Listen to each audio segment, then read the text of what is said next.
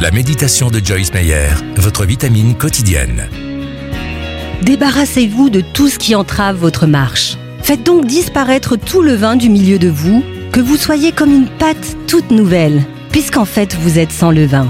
1 Corinthiens 5, verset 7.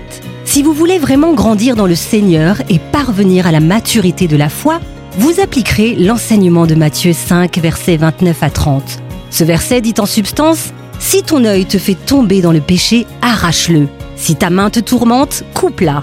Paul écrit dans 1 Corinthiens 9, versets 24 à 27 Je suis engagé dans une course et je cours pour gagner. C'est pourquoi je malmène mon corps, je le maîtrise, je le traite durement.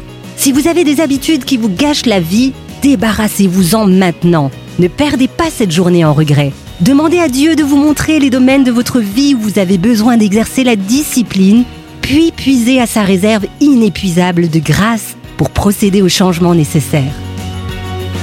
Si vous souhaitez avoir plus d'encouragement de Joyce Meyer, abonnez-vous gratuitement à la newsletter sur joycemeyer.fr.